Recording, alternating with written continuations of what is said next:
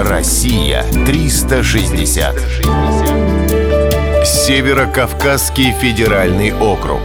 Северо-Осетинский заповедник. Сейчас мало кто поверит, что на территории Северной Осетии когда-то обитали леопарды. Эти грозные, но красивые животные были полностью истреблены в начале прошлого века. Такая же участь постигла благородных оленей.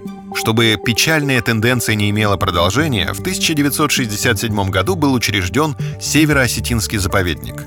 Он раскинулся на склоне Большого Кавказского хребта до высоты более 4000 метров. Высотное расположение обусловило ряд особенностей заповедника.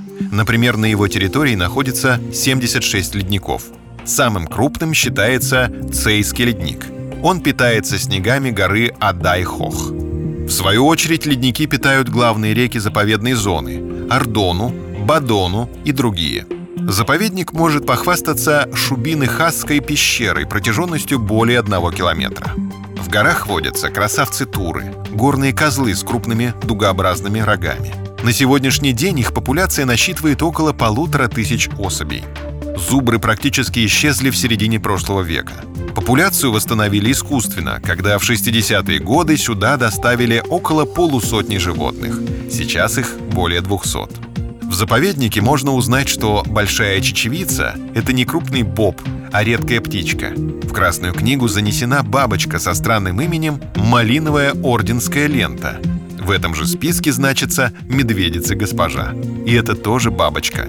Когда читаешь перечень обитателей заповедника, создается впечатление, что в давние-давние времена на склонах Кавказского хребта кто-то решил создать огромный зоопарк под открытым небом. Россия 360.